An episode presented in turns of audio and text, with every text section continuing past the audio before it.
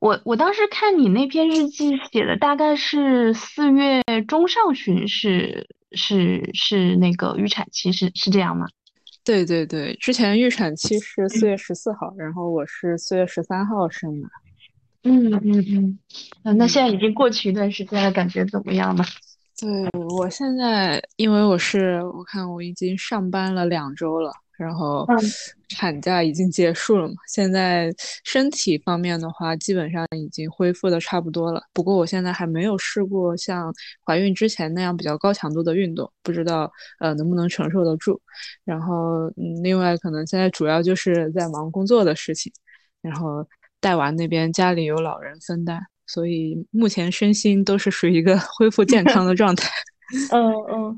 哎，产假是正常来说那个，其实我确实了解还挺少的。正常咱们这个法定产假是多多久？啊，上海这边是一百五十八天顺产，如果是剖腹产的话，是可以加十五天。剖腹产或者难产，然后我之前其实也，呃，去 argue 过这个事情。我我觉得我这种情况应该算作难产吧，就是，毕竟在床上躺了这么久。但是其实医院给的答复就是说我这种是属于生产后遗症，并不是生产过程中出现难产。就是难产是有明确的定义的，就是你必须要撕裂达到三度以上，然后或者说用到了产钳，这种才是属于难产。所以当时我我所以我产假就只有一百五十八天，嗯，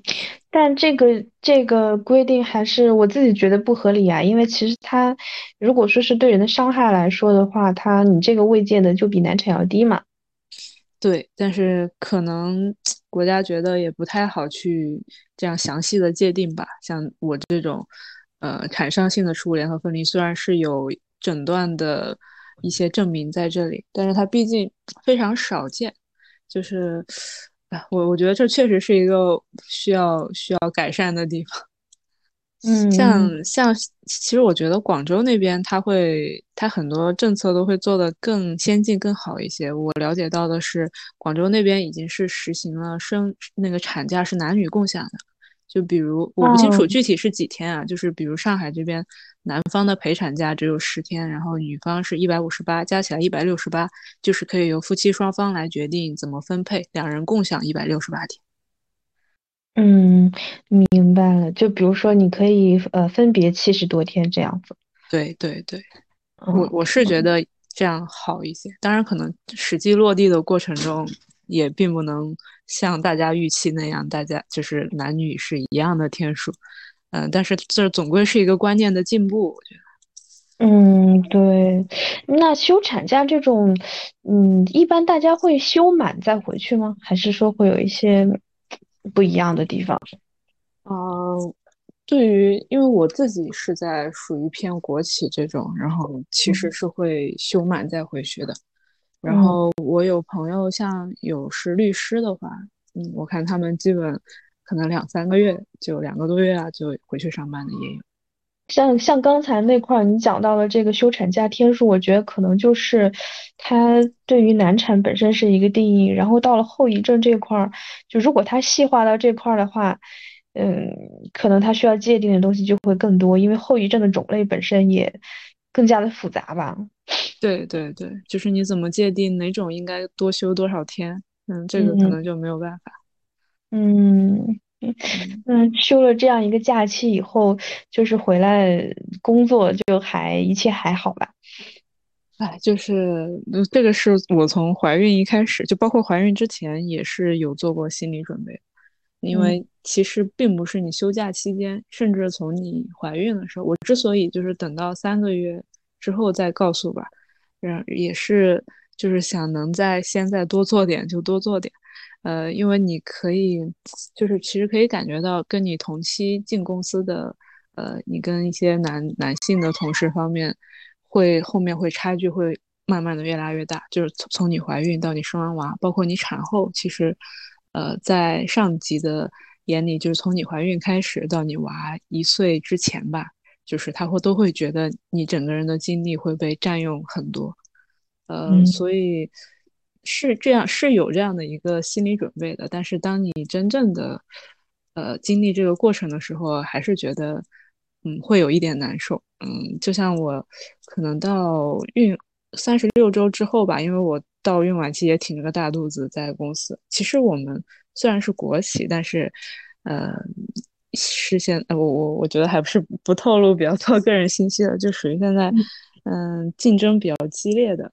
然后属属于一个转型阶段的这样一个国企。然后，所以我们其实还是加班比较卷的。我其实，在怀孕的时候。也曾经加班到一点多，呃，因为我自己是属于那种，呃，怎么说呢，可能事业心稍微强一点的那种女生，呃，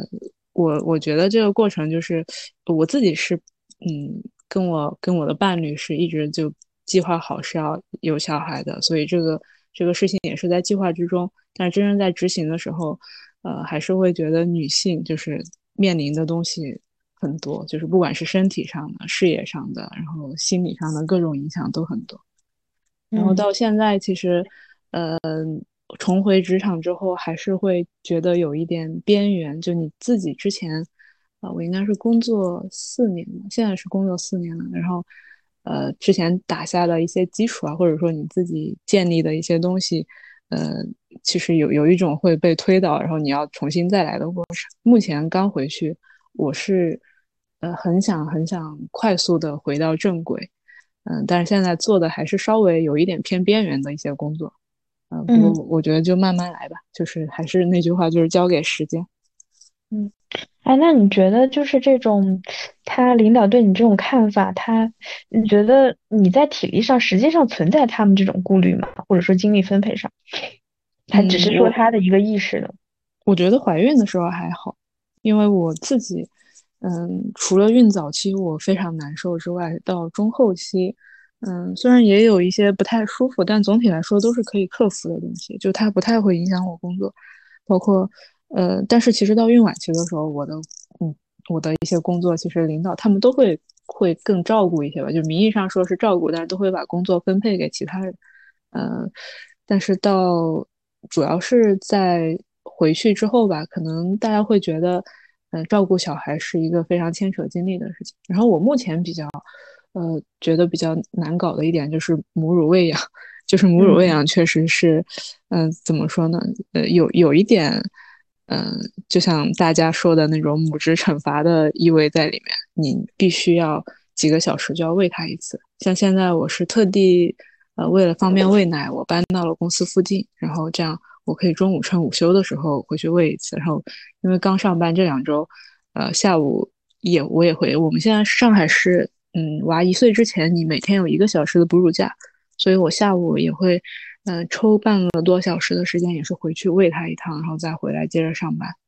这样我嗯就不用吸奶了嘛。但是我们公司其实会后面会有出差的，所以我十一之后应该也会就是带着吸奶器，嗯。这样每天吸奶，然后回回家再喂它，这样。嗯，那比起吸奶，跟你中午跑回去一趟，这两种方式会有什么就是大的不一样的地方嘛？我感觉好像吸奶，我自己直观感觉我没有体验，我只我只是觉得吸奶可能更方便，就省得你跑回去了。嗯，有有两点吧，一个是宝宝他习惯了我亲喂他，他不太能接受奶瓶，然后我这几天也是趁十一假期在慢慢的让他适应。然后第二点就是，呃，又提到了一个可能更偏社会化的东西，就是关于母婴室这样一个存在，其实还不是太成熟。像我们公司就没有一个专门的母婴室，所以如果要吸奶的话，呃，只能去找那种没有人的会议室，但这个不太可能不太好碰到，有时候比较忙的时候。然后或者要么去卫生间，但是里面会比较脏，所以吸出来的就只能倒掉了。这样这一顿可能娃就只能在家吃奶粉。嗯，主要是这这些考虑，其他的倒也还好。嗯，那您考虑过就是就是不用母乳嘛？就是用用奶粉？哦，我之前就是我在，如果我们家娃就是比较健康的话，也是考虑过。但是他现在是情况比较特殊，他是牛奶蛋白过敏，所以他现在吃奶粉的话，只能吃那种呃医学用途的氨基酸奶粉。嗯，这个奶粉应该也 OK，我觉得。呃，只是我自己，因为我比较喜欢跟他亲喂，所以之后我的想法就是，如果我回来不了，我会给他，就是让家里老人给他吃奶粉，然后早晚我在家的时候就亲喂他。我觉得母乳或者不母乳其实都是个人的选择吧。就是我我自己会比较享受他在我怀里的时候，我喂他的这种感觉，然后再加上我可能，呃，想就是通过我的母乳来帮他排米，因为他如果吃普通的奶粉他会过敏嘛。然后我现在也是在严格忌口，呃，比如我现在只吃猪肉跟青菜，然后，嗯，我希望通过我不断解锁新的食物，比如我明天吃一下牛肉试试，然后看他。啊，会不会过敏的？逐步的帮他排敏一些食物，嗯，这样可能帮助他以后，嗯，吃辅食之后添加食物会更快一些，更方便一些。嗯，行，我们这块好像聊的都是那个产后的一些事情，可以再说说 产，就是产前以及生育过程中的事情。就我我看你就是你写那篇日记，就是其实，嗯。感觉还是之前还是准备的还是比较多的，然后了解到的东西也是比较充分的。那嗯，实际这个过程中和你之前想的有什么不一样的地方？就，我自己，我我觉得孕早期我是，嗯，可能有点难以接受的，就是感觉是从一个虽然我做了心理准备，但是在我孕早期孕反特别严重的时候。我当时还是有点后悔，就是，嗯，对我觉得我知道会难受，但是不知道会这么难受。那时候就是最严重的时候，可能一天会吐个十几次，就是感觉随时随地都能吐出来。嗯，我就是感觉可能你在看再多的文字的资料或者视频的资料，但是你自己亲身经历的时候，呃，感觉会还是会不一样。所以我当时写这个也是想。给我女儿看吧，然后因为我也有很多朋友，他们也还没有生小孩，就是我也想写给他们都看一看，就是他们也有权利会，嗯，更清楚的、更细腻的、更详细的来知道这个过程，然后，嗯，这样再决定自己要不要来进行这样一件事情，然后还有包括，呃。主其实主要就是孕早期，还有一些心理上的反应，就是可能是激素作用，反正会会让我觉得自己就不是我自己了。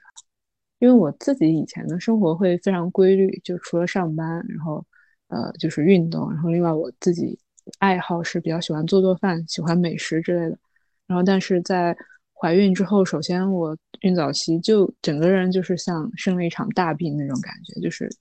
精气神一下子就没有了，然后也没有办法像以前那样去运动，然后吃的东西，我那时候可能还是有胃口的，可能有的人吐吐的连吃东西的胃口都没有，是能勉强吃一点，但是呃也提不起了对食物的那种兴趣或者欲望，然后那段时间确实嗯很难受，就是你会觉得你嗯。就是你的身体已经不再受你的掌控，尤其是在跟你怀孕之前那个时候，就刚怀上，跟你怀之前那种状态的突然的切换，其实我觉得是很难让人适应的。嗯，但是到后面慢慢的会好一些，而且尤其一开始，呃，可能会对肚子里的小 baby 没有什么感情，甚至可能还有点排斥他。我不知道是不是也是一种身体上的那种激素的反应。然后，但是到后面，你在感觉到胎动的时候，呃，或者慢慢的就是，嗯，很多次产检这样一次一次的过去，你会觉得自己跟他有一些联系，嗯，可能母爱就是那个时候有一点点了。嗯，当然，我觉得我到生生完之后，母爱还不是特别多，但是后面是逐渐的把它养大的过程中会更多一点。嗯嗯，哎，那听下来其实。嗯，反而是早期是那个，就我们先说生理啊，就是早期是那个生理上最难受的一个阶段，到后面可能会好一点。对对，是的。嗯，到中期跟后期，基本我觉得生理上的问题，可能是至少我我来说，我个人的经历来说是可以克服的。但是也有人也有孕晚期，我那个日记发出去之后，就看到有一个有人转发吧，他说终于看到有人说。耻骨痛这个问题了，她说她是怀孕的时候到孕晚期，她站起来这个动作就需要五分钟，就是因为耻骨痛，就是呃，其实耻骨联合分离分为有孕有人孕期就分离了，然后我这种是属于生产过程中产伤性的，是生的过程中分离的，然后孕期分离的一般生完就恢复了，但是在在孕晚期的时候也会很难受，严重的时候是需要坐轮椅。嗯嗯。对，我觉得你那个分享非常好，因为你发出来以后，我看到有人还评论说，那个 未婚未育的人不应该看，可能会看了不太好。但是，嗯，就像你提到的，其实你也是在小红书上看到有人分享了一个康复机构嘛，所以就好的比较快，就是有这种有这种有类似经验的人多出来分享，我觉得不只是心理层面吧，它实际的层面也可以给到你很多这种修复的这种。Tips 吧，嗯，对对对，是的，我我当时整个躺在床上的时候，我拿着手机，基本就在搜关于这个产伤性耻骨分离的所有的资料。然后我当时我朋友都说，你就躺着，现在多好啊，你可以什么追剧、打游戏什么的。然后我说这些完全都提不起兴趣，我现在就是想出去吹吹风、晒晒太阳，这就是我唯一的愿望。然后也是看了。就那个也也真的挺感谢他的，他他也是在正好他也是在上海，然后他也是去了很多家公立医院，其实都也没有特别靠谱的办法，包括他还去做过，呃有一些公立医院的针灸什么的，然后后面他是找了这个私立的一家医疗康复机构吧，就可以针对性的根据他现在的这个各种肌肉发力的情况呀，让他做一些动作做调整，然后后面我也是跟他去的同一家，就是可能好一些。嗯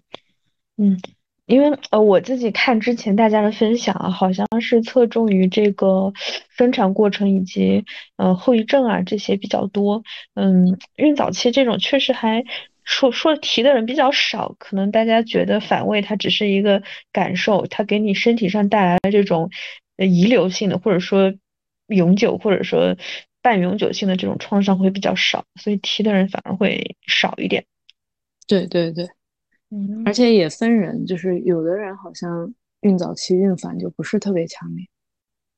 就挺神奇的。反正其实每个人关于生育的体验都会不一样。嗯，啊，那你跟之前你跟就是除了网上看，你会跟比如说，呃，你身边的认识的人啊，或者说，呃，妈妈呀，去去交流吗？嗯，我也是在怀孕之后才会。就是之前，尽就是尽管我做过很多了解，我我包括我文章里也提到，就是我一直觉得最大的挑战就是宫缩痛，嗯，就是生生孩子这个痛，可能包括这个耻骨分离，这个是确实是我之前有看到过这样一个后遗症，但是也就是那一行字就看到过而已，我根本不了解它究竟，呃，会造成多严重的后果，就只有我自己体会到了才知道，所以在在生之前。嗯，我更多的其实是关注跟跟我那些朋友，因为我身边，呃，我今年是二十九岁嘛，然后其实我在生之前还没有没有满二十九岁，我是五月份生日，然后，呃，所以我身边跟我同龄的朋友其实已经生小孩的并不多，也比较关系比较好的也就两个，然后他们，嗯，一个是顺产，我感觉还比较顺利的顺产，他就跟我说。啊，你要快点打无痛，打完之后就没有感觉。然后另外一个比较难受的是，是一个顺转剖的一个朋友，然后他就是，呃，当时他基本就不开指，已经痛的受不了了，然后才开了一点点，最后是发烧了，然后满足了那个剖腹产的指标，医生才给他剖的。然后也就这两个案例，所以，呃，我一开始确实没有把这个事情想的特别难，或者我就是像。文章一开头说了，我我其实对我自己是比较有信心的，我觉得我身体挺好的，然后嗯，每次产检医生也都说我骨盆条件比较好，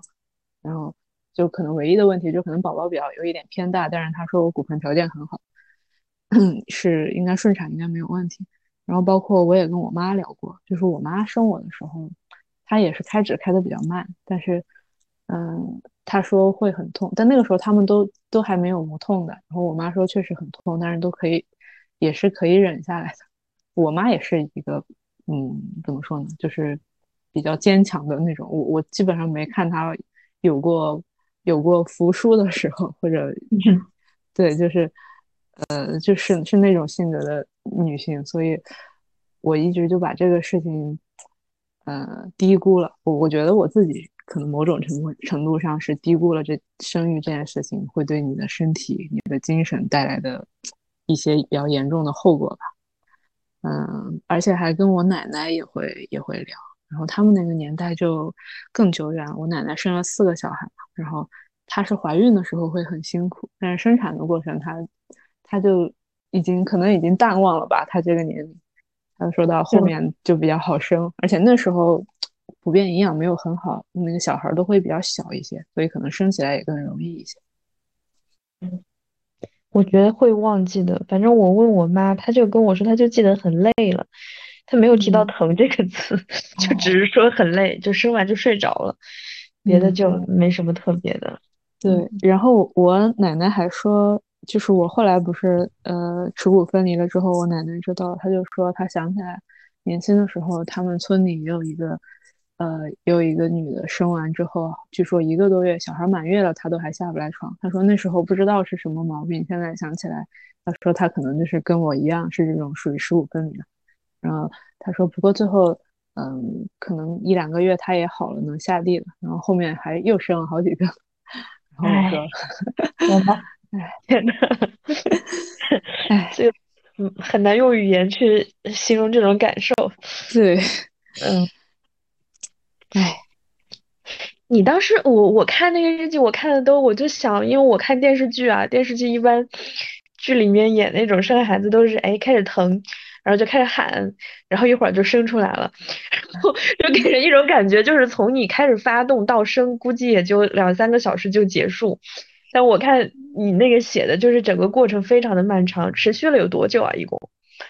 我想想，应该超可能有三十多个小时吧。就如果从破水开始算，但是其实正常的应该是破水是快要生的时候再破的。我我这属于胎膜早破，我在里面也提到了，就如果羊水先破的话。是需要一直平躺的，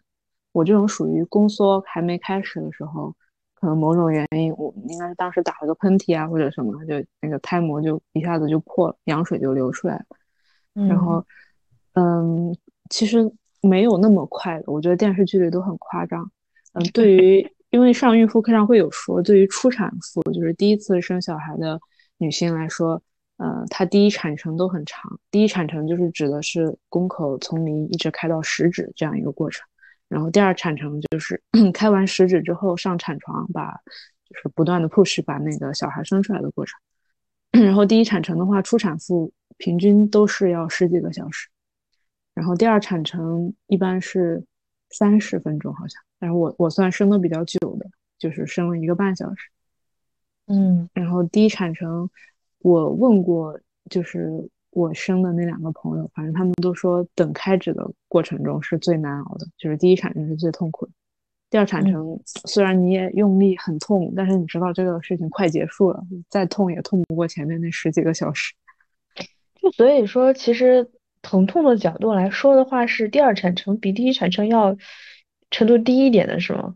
嗯，不是的，我觉得应该是一样的。第一产生是由微弱，它的疼痛是一开始没那么痛，渐渐的越来越痛，然后每次痛的时间也越来越长，两次痛的时间间隔也越来越短，到最后开食指的时候，差不多可能就是一分钟痛一次，然后你就保持着这样一分钟痛一次的强度，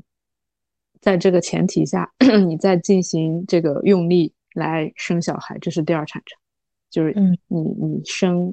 呃，用力可能。我忘记了，可能也也是每次痛一分钟吧，你就用力一分钟，然后再歇一分钟，然后再用力一分钟，这样循环往复的去把小孩生出来。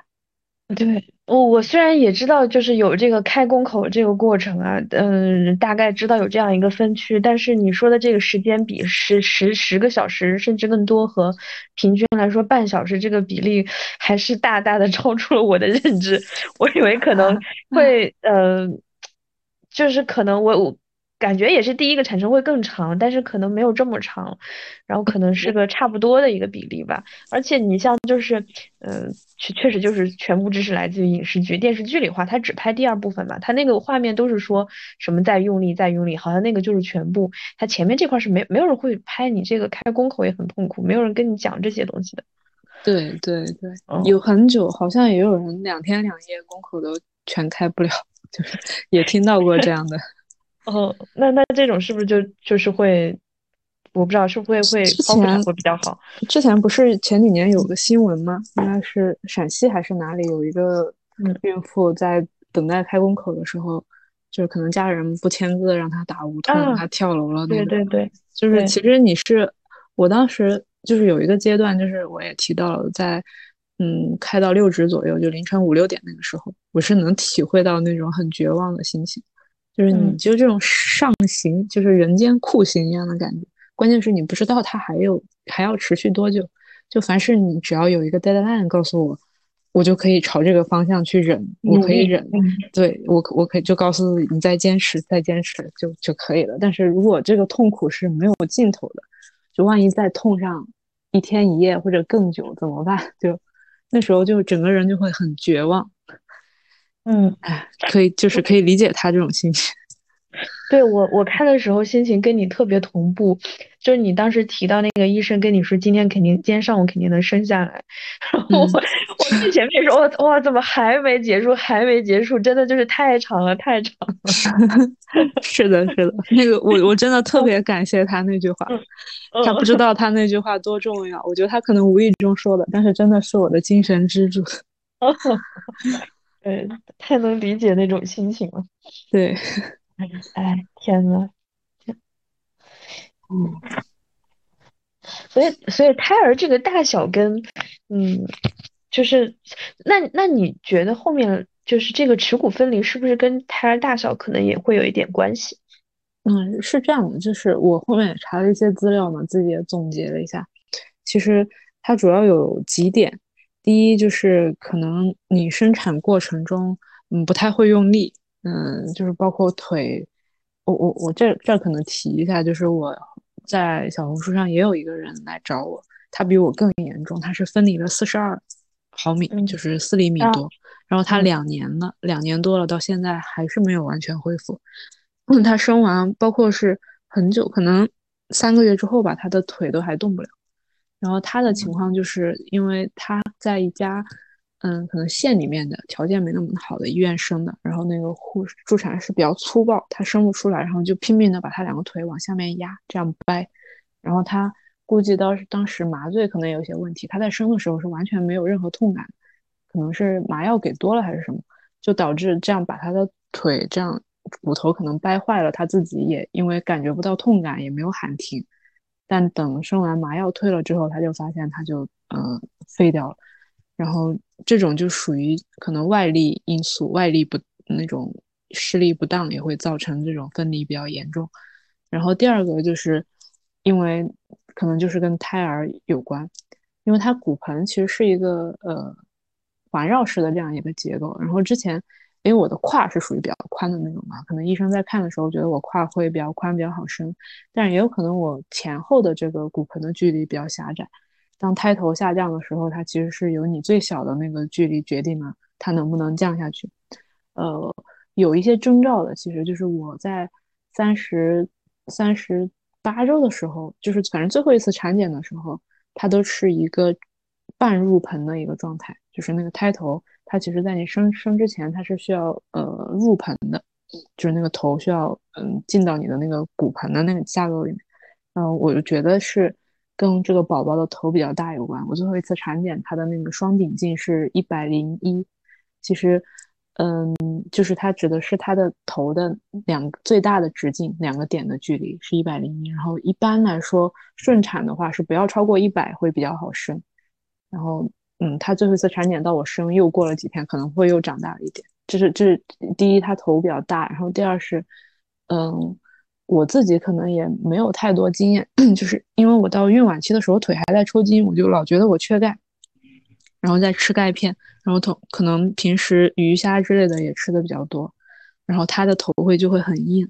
因为呃其实普通的小孩他出生他会他的头骨是没有完全闭合的，所以在经过骨盆以及阴道的时候会被这样挤压。他出生的时候有有的小孩头是这样长长的会被压扁的，然后我们家小孩当时出来头都没怎么变形，就是因为他 骨头长得比较快，对比较硬就没有。就所以是他的头相当于把我的身体这样撑开了，所以可能就是第一就是你生的时候不要不要用力不当，然后第二就是嗯，尽量还是通过饮食啊各种来控制吧，不要让宝宝长得头太大太硬。嗯，哎，对，但是这种这种怎么说呢？就像你说，你觉得腿抽筋缺钙，那可能真的就是缺钙，也也是有可能的。很多孕妇都缺钙嘛，对对，是的，所以很难讲。嗯，对，这种我觉得也就是概率吧，反正就很多东西你可以尽量的去避免，但是也不能完全避免。嗯，对，太很多。对，这对对这块儿感觉医学总体上还是有很多可以去进步的空间吧。对，因为你说到缺钙，就是我的一个，嗯，我认识一个朋友吧，他是前年生的宝宝，然后他生了以后，他的那个门门牙的缝就变得很宽。啊，啊，就是一个缺钙的一个表现，而且那个我感觉也很难谈得上修复什么的，就嗯，其实对人的这个，嗯，就你你一眼就能看得很明显嘛，就是一个很宽的门牙缝跟跟之前相比，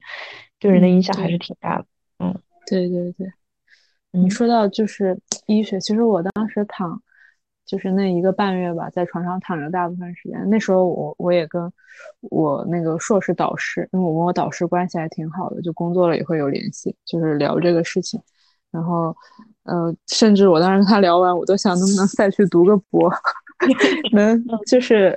嗯呃呃想解，因为他是我我硕士是做那种生物力学偏医学应用方向的一些东西。然后我导师就就在就跟我说他他现在正在研究呃评估以及帮助修复，就是那个腹直肌分离嘛。我不知道你了不了解这个，其实很多生完的生完。小孩的，对也会有这种情况，就是它其实相当于你那个腹肌是一整块儿的，但是因为你肚子变得很大，把这个腹直肌撑开了，它中间呃就是以肚脐眼儿。相当于肚脐眼这条线从上到下，这这个腹直肌被撑开，然后有的分离极指，就是其实就是直观的，你能放几根手指进去，在在这两片肌肉中间，然后它嗯。造成的一个问题可能就是你其实已经体重可能恢复到之前了，但是你肚子还是很大，因为你的腹直肌这样分开，中间的一些纤维都断裂了，然后你的内脏什么的都被兜不住了，就是就是不是脂肪，就是就是你的内脏在那儿，然后嗯。让你的肚子这样垂下来显得很大，然后他他在做一些这方面的可能来评估你那种腹直肌分离，以及看有没有什么手段来修复。我当时就觉得觉得他就特别感动嘛，然后因为很少就是有科科研工作者能够来关注这个，关注到这方面。嗯，第一，嗯他可能因为其实女性在很多领域或者很多东西上都是有一点隐形的，都是他们的需求，他们一些诉求都是不被看到的，不被人关注到的，因为你不得不不得不承认这是一个男权的社会，呃，女性的很多话语权其实都是没有的。然后我当时听到这个，我就觉得嗯他能去做，舞蹈师是个男的，他他是他是一哦个呃对一个科研工作者，然后他能想到这方面还挺感动。然后而且关于耻骨分离的这个，我觉得真的几乎没有没有人关注，我查到的一些东西、一些文献都很少，然后也没有什么科学有效的办法，就是比较权威的。像你正常的，你去你感冒就是有一套很标准的流程，该怎么吃药，有什么症状怎么吃药，然后这个都是没有。然后相当于这是一个空白，然后包括除了这个之外，女性应该有很多很多成百上千种后遗症，有的严重，有的不严重，但是好像都没有人看到，因为大家理所当然的觉得你繁人类繁衍这么多代，大家都是这么过来的，都要生小孩，然后最后可能也或多或少的也都会好，只要不影响你呃正常的生活，你还活着，你还能去这个工作，能能去带小孩，好像这就不算什么事情，就是嗯，包括当然现在也有进步了，像之前以前那种什么漏尿啊或者子宫脱垂之类的这种也有手术去可以修复了，这种影响到生活质量的东西，经历了这么多年，也慢慢的终于能能够被看见了，有好多我去医院就是做产康的时候，也有好多就是那种嗯年轻的女性带着自己的妈妈来给他们测那个呃测那个阴道的那种肌力，做那个盆底肌修复之类的，我觉得已经是一种进步了，但是真的还是太少。就是我自己经历了这个事情，觉得还是远远不够，做做的太少。嗯嗯，它概率上，我看到你提到概率是千分之一，对吧？对对，差不多。嗯，稍等一下。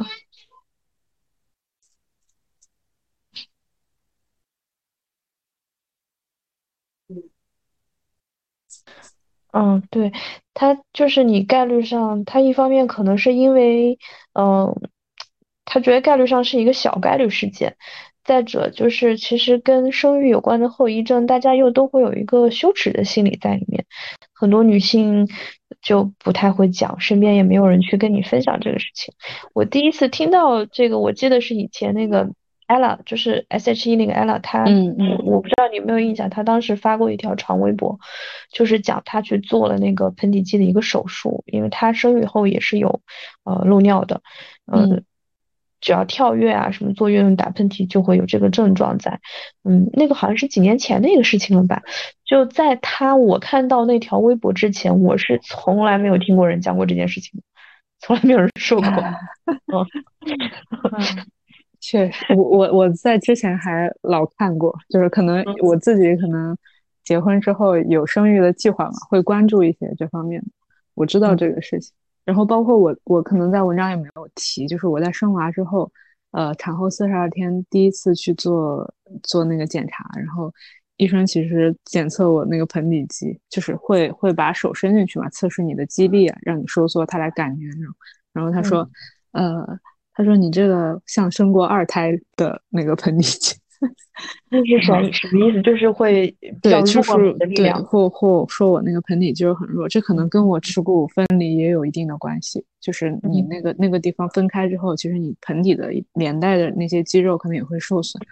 然后我当时是那个阴道前后壁都是一度膨出，然后子宫也是一度脱垂，然后呃，反正应该是算。”嗯，还比较严重吧，也也不叫特别严重，可能偏严重一点的，就是至少我身边的朋友他们没有像我这么严重的，所以我是在医院做了两个疗程的那种盆底肌修复，然后现在也要日常的就是坚持在做凯格尔运动。嗯，那医生这个说法其实就是说明你生的胎数越多，他那个状况就会越差。对，是的，是这样的。嗯。对，所以其实虽然说可能二胎、三胎你生的过程中会顺一点，但是产后的后果还是会越来越严重。对，就是因为盆底肌其实不是你生的过程，包括你在怀孕的时候，它就像一个网一样，本来它只需要兜住你的脏器、你体内的什么呃各种器官，但是嗯，你怀孕之后，你那肚子里面。呃，羊水加上胎儿，加上你身身体增加的那些脂肪，然后全都堆在上面，其实它的负荷，整个怀胎十月负荷都会很大。然后到你生的过程的用力，也会对它造成很很大的一个伤害。嗯，像这像无痛一般，它是在什么时候？打的呢？就，嗯，就是因为我看到，其实好像各个地方说法也不一样，有的可能在，嗯，比较前面的时候就可以打了，然后有的可能一定要开到多少的时候才能打。嗯，这个可能是看医院，然后也看，呃，其实限制无痛什么时候打的一个最重要的问题就是麻醉师，在中国可能具备无痛注射这样资质的麻醉师数量会稍微偏少一些。所以一般的公立医院啊，我了解到，呃，就是可能如果你没有去那种特需啊或者 VIP 之类的，就是在大产房生生的话，呃，一般都是要到三指之后才可以上无痛，就不然如果每一个人一来就给上，因为上了之后你可能后面会需要不断的补的，是需要调整，然后可能麻醉师资源没有这么多，然后呃，我当时是开了一指多一点嘛，就给上。但是其实，在转发里面有个有离，应该是一个医生的小姐姐，她也说我这种产伤性的耻骨联合分离和麻醉师他麻醉的不够到位有关，他是需要全程就是 stand by 在你的旁边，根据你现在的疼痛程度来，呃，来更改他的麻醉方案，要给你加药啊，或者或者怎么样。然后，我当时就是反正可能他下班了吧，我当时他下班之前可能给我打上了，就是那一晚上我一直没有给自己加药，然后到后面嗯五六点那一阵我受不了了，疯狂的加，然后那个药用完了，嗯那个麻醉师还没有来上班，然后他好像七点钟上班之后，然后又给我加了一瓶新的药。嗯嗯嗯，对我我看到你提到了后面那个药劲就过了。对。嗯，对，这个这个真的是太恐怖了。这个就是，这这个让我让我想到，就我我之前那个，我我有次做一个小小的手术，微创，但他就是也也打麻药了嘛。然后就他虽然打了，其实你你还是有感觉的嘛，感觉到他在在你的那个身体里面在划了什么的。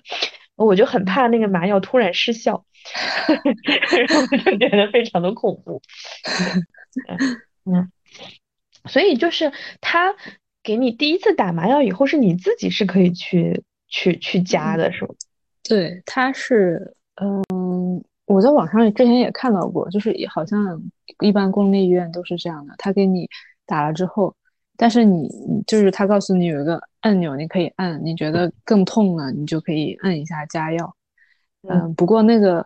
呃，据说就是他，你不管怎么按，他应该是有个上限的，就不会控制住，让你不会加过量的。嗯，但是因为我自己的心理状态就是我，我永远不知道我接下来还会有多痛，会不会更痛，我就会担心，如果我现在提早早的就摁了，那么后面更痛的时候，是不是他的那个已经达到上限了，就已经不管用了呢？所以我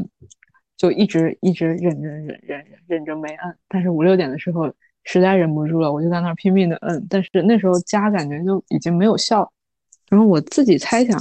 可能无痛，它针对的是宫缩引起的那种痛，但是我那时候可能是，就是小小宝宝的头往下走，他把我骨盆撑开的那种那种痛，可能那种痛是不是无痛没有办法缓解？但但我也不是学医的，也不太懂。嗯嗯嗯嗯，哎，那就是你这次分享这个，我感就大家评论也挺多的，就是嗯，可能中间也有一些。比较有争议啊，或者有质疑的一些东西，就你你分享完以后，你看的那些，你有什么就和你分享的时候一开始的想法有什么变化吗？呃，我一开始其实单纯的是一个记录，因为我本身，嗯，也其实用豆瓣也不怎么分享我的生活啊之类的，就就真的是想起来用一下。我感觉我上一次写日记还是好几年前。就只是想找一个地方写下来，然后想来想去，觉得豆瓣还挺合适的。而且我豆瓣上其实，我想想，我应该一开始可能只有十几二十个人关注我，然后现在变成两百多个人，感觉很神。嗯，不知道不知道怎么就是被那么多人一下子就被那么多人看到了。可能大家确实就是对于我这种详细的技技术生生育过程的确实比较少吧。才能引起大家比较广泛的转发和讨论。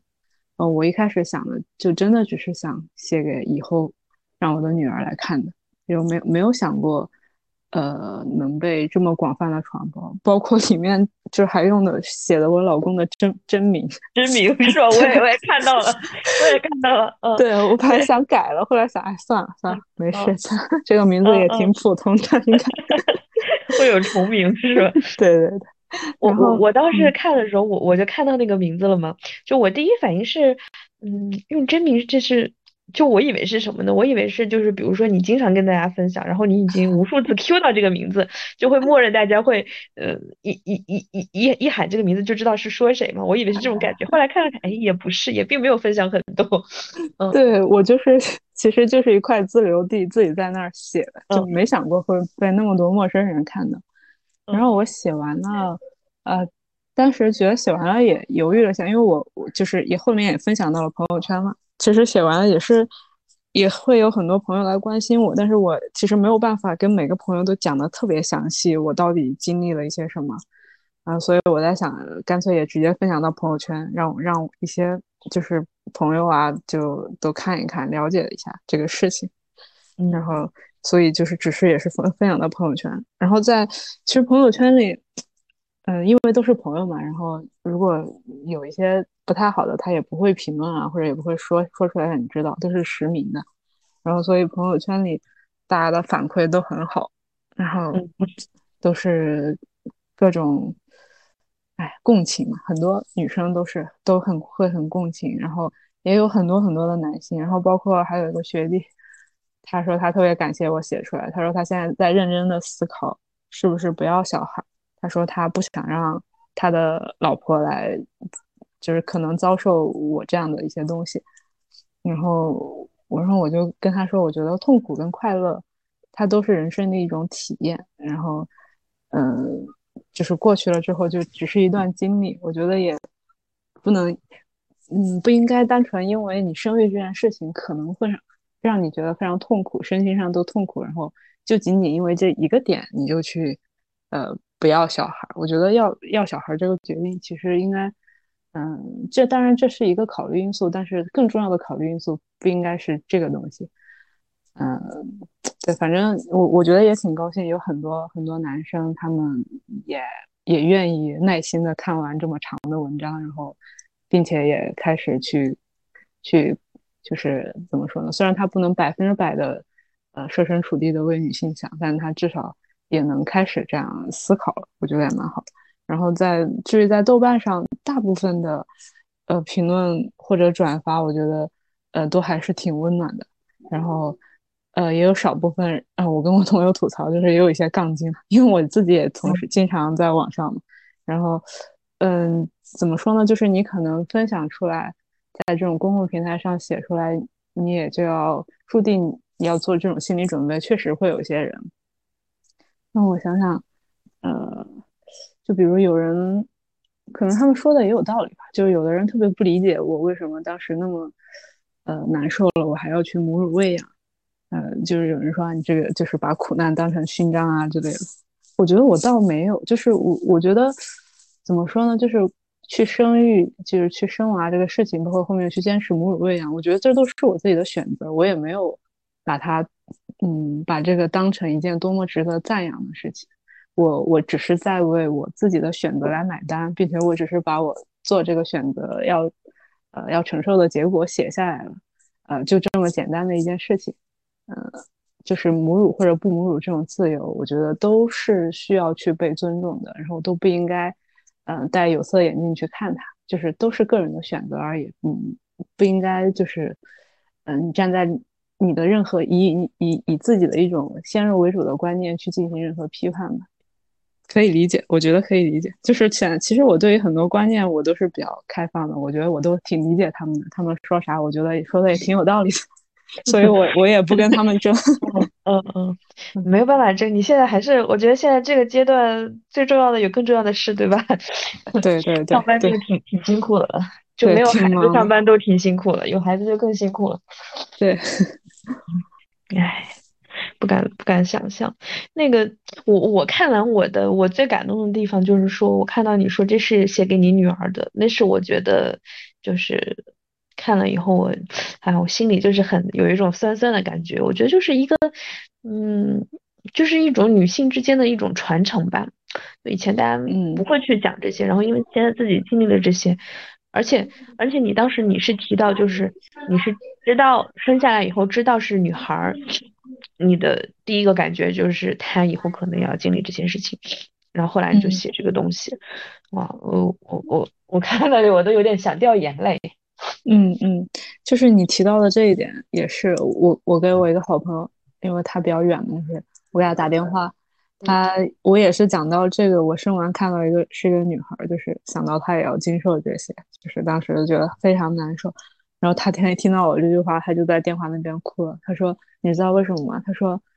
我妈妈跟你说过一模一样的话。”然后包包括我写这篇文章，下面也有人留言，也有读者留言，就说。我妈妈也是说过类似的话，觉得这真的就是可能母亲的一个本能的反应，就是那一刻你看到你的女儿，而你刚刚经历了这些，然后你看到她是一个女儿，你本能的就会想到这个。嗯，好一点的是，我觉得下一代会有更多的更多的选择吧，他选择的时候受到这种嗯外部因素的干扰会更少。对。对，就是他，他是有绝对自由的。包括，呃，我现在也跟我老公说，就是只要他以后不犯法、不吸毒，就是当一个遵纪守法的公民。至于他喜欢男孩女孩，他要不要结婚，要不要生娃，就是我我都不要干涉他。对的，对的，哎，哎，天呐，非常感动。嗯，所以，嗯，在在这个事情上面，包括我现在，嗯，就有一个妹妹吧，还比较亲的妹妹，呃，不是亲亲生的妹妹，但是跟她关系还比较好的，她也是在大学这个阶段，也是家里的长辈，就是他们那边的长辈会开始催她。其实我就挺能理解她的。现在其实年轻的女孩子，呃，我觉得，尤其是可能上豆瓣上多了之后，都会有这种感觉，就是。嗯，你如果没有遇到一个特别合适的，就一定不能将就，因为婚姻在婚姻里面，我尤其是我生完娃之后，我我真的觉得，在生育这件事情上面，女性付出的代价比男的多太多了。我还记得我当时生完娃，我有一个一个男性的一个朋友吧，他来跟我说什么，因为他刚刚面临着要结婚，什么彩礼的这这种事情，然后他来找我讨论，然后我说你不要找我讨论了。你就 能给多少你就给多少，嗯嗯，我说你，我说你这个，你老婆真的太会很辛苦的。我说女生真的很辛苦，你在物质方面给她再多都不为过。对，我我就是这么觉得。对，然后回到补偿不过来的，经济上很难，这个这个是这个账是算不清楚的，对，算不过来的。嗯，是这样的。然后，所以我呃也是，就是包括不管是我妹妹吧，或者女儿以后。在面临这个问题，我我是觉得女生就是首先事业是第一位的，就嗯，我觉得如果你进入了选了一个糟糕的伴侣，他只会 让你的 处境变得更糟糕。很艰难，嗯，对，所以是是需要遇到一个合适的人才可以进入婚姻，然后你们两个都要在很多观念上都要达成一致，然后才能进入到下一阶段来要再要小孩的。然后，但是这个过程就是呃，要遇到一个合适的人，这这个过程其实。其实真的就是百分之八十，我觉得都是运气成分在里面，所以我我以后一定不会催婚，因为我知道，我觉得遇到了就是遇到了，没有遇到就是没有遇到。嗯，对，你也提到就是现在一些女生用豆瓣比较多，怎么样？然后包括你，其实，其实你分享她在豆瓣上，嗯，她我觉得她本身就是在豆瓣一个很很容易有热度的话题，就大家就就是很关心这个话题，这个就是豆瓣一个。群体画像的特点吧，对对，嗯，你你之前是用豆瓣是主要是做什么的？因为好像也我我我看了一下你的主页，确实记录不是特别多。对我应该是读研那一阵吧，反正用的比较多，主要用来标记一些那一阵子快毕业了没事儿干，然后就看很多电影，就来用来标记。然后也之前写过一篇日记，就是找工作的时候那段时间。找一些实习，然后比较丧，就是当时豆瓣应该是我就是发泄情绪的一个地方。然后，嗯嗯嗯，不过现在好像也被刷上去了，没人看到。然后后面后面就是会发发自己做的菜啊，就是没有人看到的地方。我当时，嗯，只有几个关系非常好的朋友是一个互关的这样一个状态。然后其实很多人都不知道我的豆瓣，然后。嗯，平时主要我感觉我现在也用的比较少，就是工作忙的时候用的比较少，然后比较闲的时候可能就会看一些小组，看看八卦，然后看看一些搞笑的帖子，然后也不会也不太会去参与一些讨论，这就是一个把它当做一个放松身心的一个地方。然后我当时写这个文章，看着很多人在转的时候，我也有点懵，然后。而且我我觉得肯定会有很多人来骂我，我已经做好这个心理准备了。因为豆瓣的大方向就是反婚反育，然后呃，永远就是，嗯，我我我自己也是一个很女权的人，就是我觉得豆瓣就是一个很女权的地方。嗯，它就是因为我自己写的就是这样一个过程嘛。然后就像刚刚说的那个，呃，有个人骂我就是脑子被激素支配了。其实我我自己是很能理解他的。这这些观念和这些想法的，这也是，呃，我觉得豆瓣上很多用户的一个画像，就是要独立，然后，呃，不能不能被这个父权社会继续压迫了，大家应该团结起来，就是反婚反育这种。嗯嗯嗯。哎，对，随便还我还挺开心，就是我当时我当时其实有想你会你会同意吗？然后我就觉得你会同意吗？然后你同意，我还挺开心的。就嗯 就哎，我觉得很多人不太想聊，就嗯就是说就是属于那种说了就知道会吵架，所以他可能就不太想聊，就有这种心态在。所以你你当时说同意我，我就还比较开心。嗯，我想着反正十一闲着也是闲着，因为我之前也没有 对也没有。没有玩过播客，我觉得还挺有点好奇是个什么样的形式。嗯，对，而且我当时还有另外一个呃情况，就是呃，其实你你产后的时间其实还挺短的，不是很长。我当时跟另外两个嗯女性的朋友聊天，她们都生完挺久了，一个可能孩子都嗯上幼儿园，另外一个孩子应该上小学了。但是我跟他们去聊的状态就是，他们很难抽出一到两个小时给我，我就觉得哇，恐怖如斯，就是忙到这种程度。那刚生下来的应该是会更忙吧，更没有精力吧？嗯啊，我现在其实还好，就是我除了喂奶之外，我的小孩就是丢给 家里人。嗯，对，我我我还好。嗯，行。好，那行，那今天就非常感谢你这个这个分享，然后就很开心，嗯。嗯，也谢谢你，嗯嗯。